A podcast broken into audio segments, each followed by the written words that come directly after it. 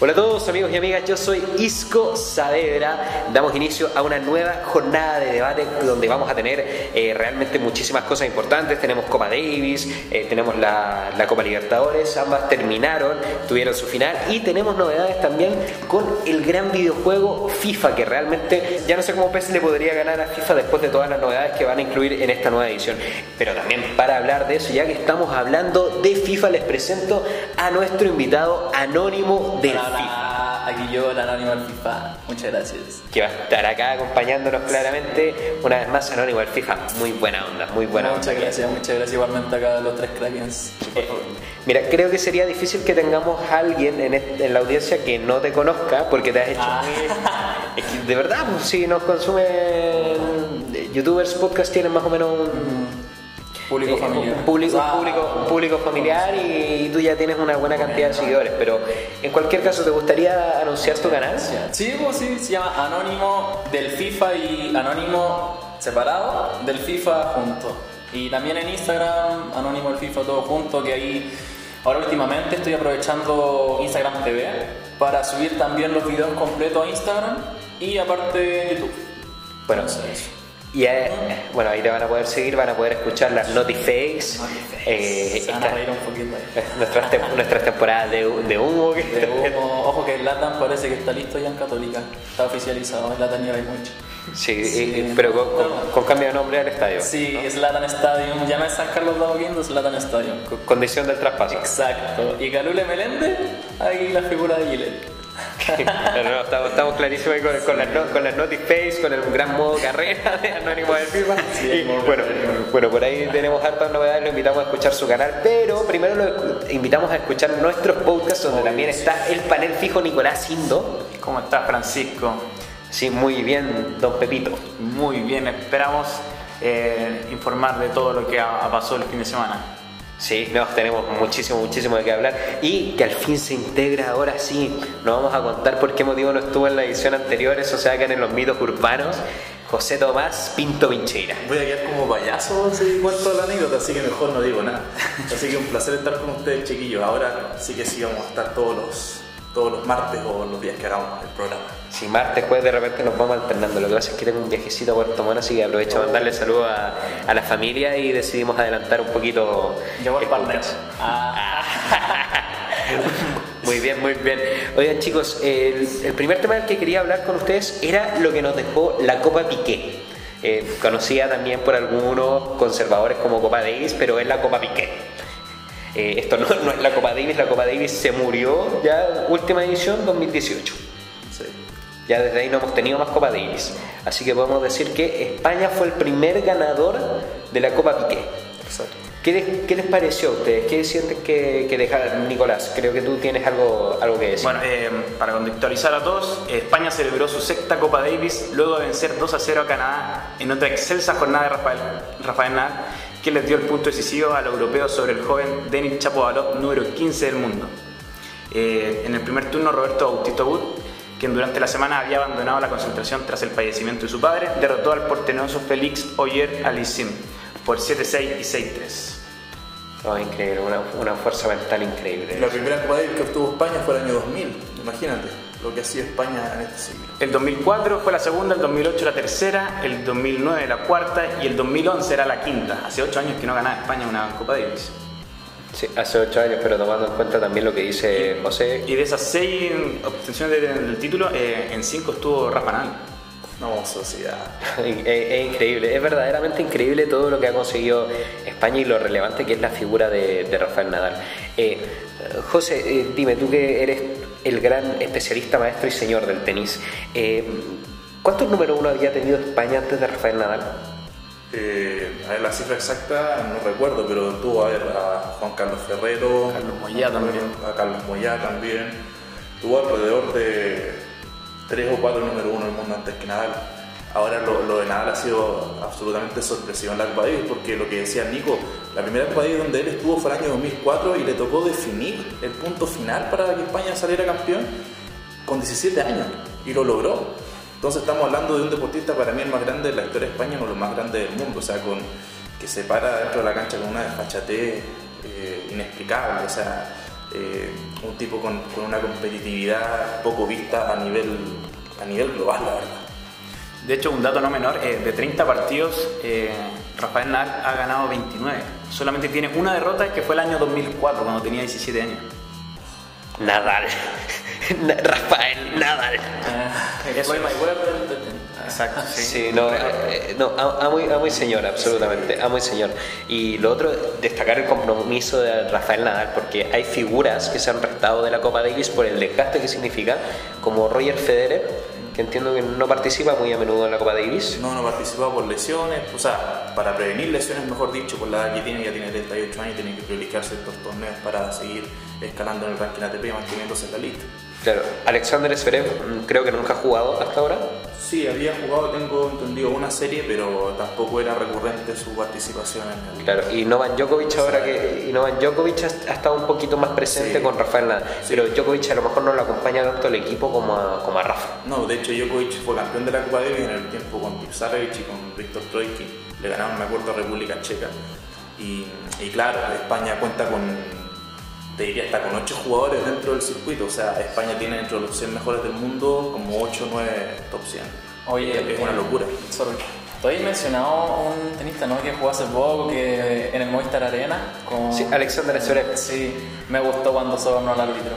Me gustó esa parte, me dio caleta de risa. Yo no cacho nada de tenis, pero en Instagram me salió así como sobornando al árbitro y la voy a empezar a pasarle los billetes. Le Sí, 150 dólares. Sí. No, para- Fue como carismático, no sé, para tirar la talla. Yo creo que nadie del público se O sea, yo no sé si eso es como normal verlo en el tenis como se talla, yo no cacho la verdad, pero me dio caleta de risa. No créeme que de normal, de normal no tiene nada. Pero Alexander Zverev para mí, ok, la figura era Federer. Yo siempre defendí que yo estaba muy feliz de que estuviera Alexander Zverev hasta escribí una columna de eso. Por supuesto. Pero eh, casi toda la, la atención se la llevaba a Federer y durante el partido Zverev le ganó mucha atención a Federer porque sus, la simpatía, el carisma de Zverev.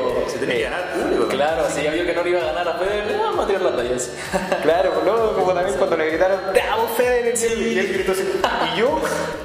Sí, me acuerdo, me acuerdo. Cada acción de Una, una vez, o sea, me acordé del tenis al chino Ríos, creo que le gritaron, ¡Te amo, chino! Y el dijo como, buen maricón, weón, una wea así, creo, así como que el weón como que se ofendió, así.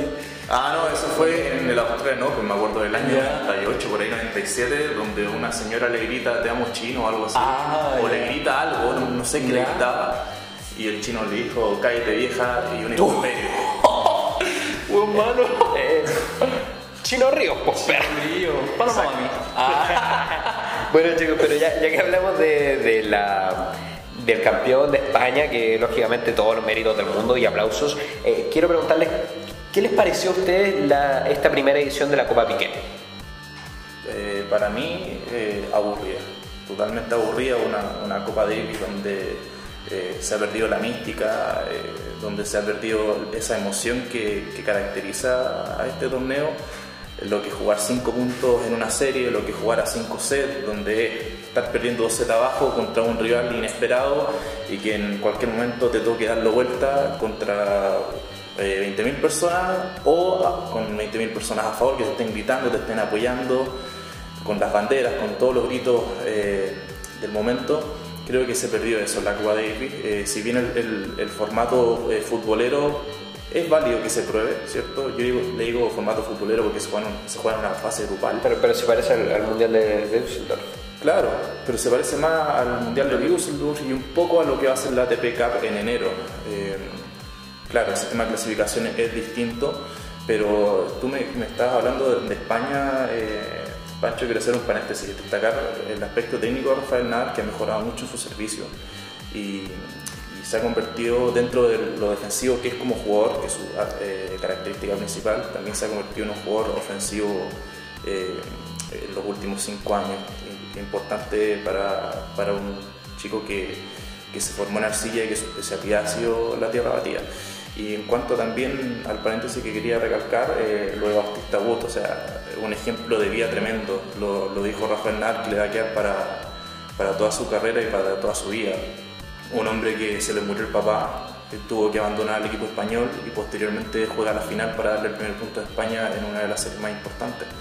Creo que es digno de, de halagar y, y- son ejemplos que se ven muy poco sobre todo en el, deporte hoy donde el, dinero eh, y la avaricia prima. No, de aplaudir aquí en la quebrada de la. Eh, fue realmente increíble y creo que es digno de, digno de hacer ese paréntesis, digno de, de aplaudirlo porque eh, más allá del comentario breve no habíamos hecho una pausa pertinente para, para destacar el coraje y la nobleza que representa esto. Estamos claros a quién va dedicado el punto ganador. Sí, Bautista Wood, 100%. Obviamente nada, lo importante ya lo sabemos, lo que significa en el equipo español, pero lo de Bautista Wood es un ejemplo de vida, porque no cualquier deportista y no cualquier persona tiene las agallas para levantarse de algo así y decir, compadre, yo voy a poner la camiseta de mi país y voy a ser campeón del mundo. Eso hace muy poco. ganarlo para su gente. Eh, gracias José por el paréntesis, absolutamente, porque me parece pertinente e importante. Eh, Nicolás, ¿qué te pareció a ti la Copa Piqué? Yo creo que eh, para ser la primera vez, yo creo que no salió como yo esperaba. Pero yo le seguiría dando una oportunidad. Ya creo que el sistema antiguo ya no va a volver por un par de años, yo creo. Eso sí, yo le modificaría un par de cosas. Le pondría eh, más, más semanas de juego, porque en una semana se hizo muy corto, Sí, no, los jugadores quedaron muy cansados. También eh, ampliaría el- las canchas, o sea, hay- creo que se jugaron en dos canchas. Entonces yo modificaría eso y que se pondría a jugar en cuatro canchas al menos. Y eso en- a principio, como para modificar las cosas. Pero una duda que me parece un poco importante. Eh, tú dices que a ti no te molesta el formato en general. O ¿Y, sea- el, y el nombre te molesta? ¿El nombre que tiene este formato? Copa Davis. Sí, e- eso se puede llegar a cambiar porque lo tradicional duró 108 años de Copa Davis. Pero eh, no, yo creo que le podríamos dar un par de oportunidades. Porque yo creo que el problema no es el torneo como tal, porque el formato hasta cierto punto a mí no me calienta mucho, pero no es tan malo. Se le pueden hacer mejoras, pero no es, no es un formato terrible. De hecho, el ATP Cup yo lo espero. Pero el, el gran problema aquí es que lleva el nombre de la Copa Davis y la Copa Davis es otra cosa. O sea, no sé, me imagino, por ejemplo, si el Mundial de Fútbol, para hablar de un deporte masivo, eh, resultara con sin fase de grupos directamente con eliminación directa o que fuese con un formato de liguilla y el que saca más puntos gana, uno diría, viejo, este no es el Mundial de Fútbol, eh, es un torneo distinto, pero no es el Mundial de Fútbol. Y con la Copa Davis eh, siento que pasa lo mismo.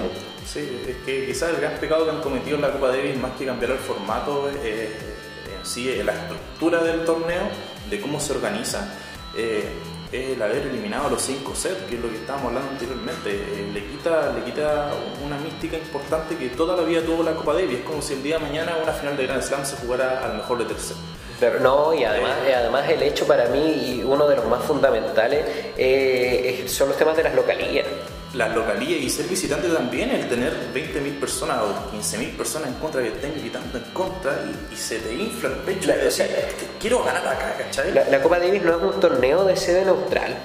No es un torneo de cancha neutral, no, no. O sea, yo, yo, yo entendería, por ejemplo, si dijeran, no sé, y lo encontraría razonable, la final hace de única, para que se juegue un puro Claro, partido. puede- Yo diría, ya, ¿sabes qué? Como la Copa Libertadores. Sí. Todo el torneo, ya, la final, ¿sabes que Ya, ok. Podría ser entendido. Ok, y se sabe desde un inicio que la final va a ser ahí para que a nadie le celebren el campeón en tu cara, Sí, ahora, por ejemplo. Ahora también jugarla en cancha neutral sería un riesgo, considerando que eh, en caso que no avanza a la final un equipo de potencia mundial como España o como Francia, que ha ocurrido años, eh, quizás el estadio no se llene, ¿cierto? Porque la gente, el deseo principal de los hinchas hecho- del tenis es ver a Federer, Nadal, Djokovic y Murray, que lamentablemente ya no está al nivel de antes por la lesión que tuvo.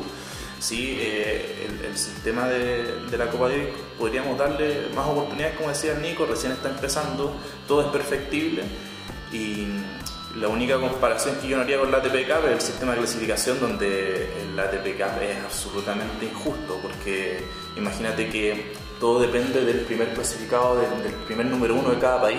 O sea, hay número, no sé, pues el número 3 de Serbia, por decirte, puede ser número 60 del mundo, pero si el número 1 de Sudáfrica es 250, va a clasificar Sudáfrica. Entonces es absurdo el sistema de clasificación. Ahí hay que arreglar algo la Cup. Sí, no, to- totalmente. Es, es importante y creo que también la, la ATP Cup es un tema que vamos a tener que seguir debatiendo más adelante. Eh, chicos, Antes de eh, cerrar, eh, también salió el sorteo de Chile para el próximo año en la Copa Davis. Ah, sí. Le tocó Suecia. Yo creo que es un rival accesible. accesible totalmente. Chile, eh, Chile en un buen día. Puede hacer mucho. Eh, ya chicos, para cerrar este, esta parte del podcast y ir pasando ya eh, a hablar de Copa Libertadores. Resumido, ¿les gustó la Copa Davis? No. Nicolás, Eh, se puede mejorar. Don Anónimo. ¿Sí o no? Don Anónimo vio algún partido de la Copa Davis? No, no, no. Ya, ok. Ni siquiera sabía que se llama Piqué ahora. no, no se llama Piqué, nosotros le pusimos Copa Piqué. Ah, yo pensando en Gerard Piqué todo el rato. Sí, es que Piqué la, organiza. Piqué la organiza. ¿El jugador? Sí. Oh. Por eso le pusimos la Copa Piqué, porque nos cambió Shakira. el... Ahora, ahora para cerrar, para la gente que quizás no entiende por qué se cambió el formato, es porque muchos jugadores top 10 y, y top 5 eh, se habían restado del torneo durante el año porque para ellos era muy desgastante disputarlo.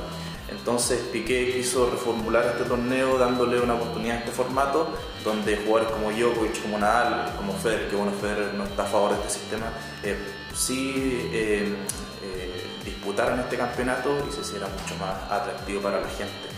Ló- Lógicamente hay que cambiar ciertas cosas como lo hemos venido diciendo, pero se verán en el, en el transcurso de los años. Pero no funcionó porque Federer y Zverev prefirieron jugar partidos de exhibición por Sudamérica antes que jugar la Copa Davis porque no les gusta el formato. Ahí ya perdimos dos de las más grandes figuras del tenis mundial. Eh, bueno chicos, eh, muchas gracias por acompañarnos el día de hoy. Vamos a pasar ya a la próxima parte del podcast. Espero que hayan disfrutado este capítulo. Les recuerdo nuestras redes sociales arroba universodeportivo.cl Indo-Nicolás. JP Pincheira en Instagram. Isco-Bajo Saavedra y ya dijimos las de Sí. Don Anónimo del FIFA que dar mi Instagram personal. Ah. Y el de mi mami, el de, mi, de un amigo que me pidió un saludo. Bueno, que esté muy bien y nos estamos escuchando en la próxima parte del podcast. Hasta luego. Antes de seguir con el contenido del podcast, quería invitarlos este 13, 14 y 15 de diciembre del 2019 a vivir la segunda edición del Campeonato Chileno de Acceso por Cuerdas por Star Chile, la competencia más exigente en acceso por las cuerdas de Chile y toda Latinoamérica. Maniobras espectaculares, pruebas increíbles y todo a más de 10 metros de altura. Podrás conocer los equipos, hablar con los competidores y acceder a sorteos flash para el público. Más información en www.accesoporcuerdas.cl.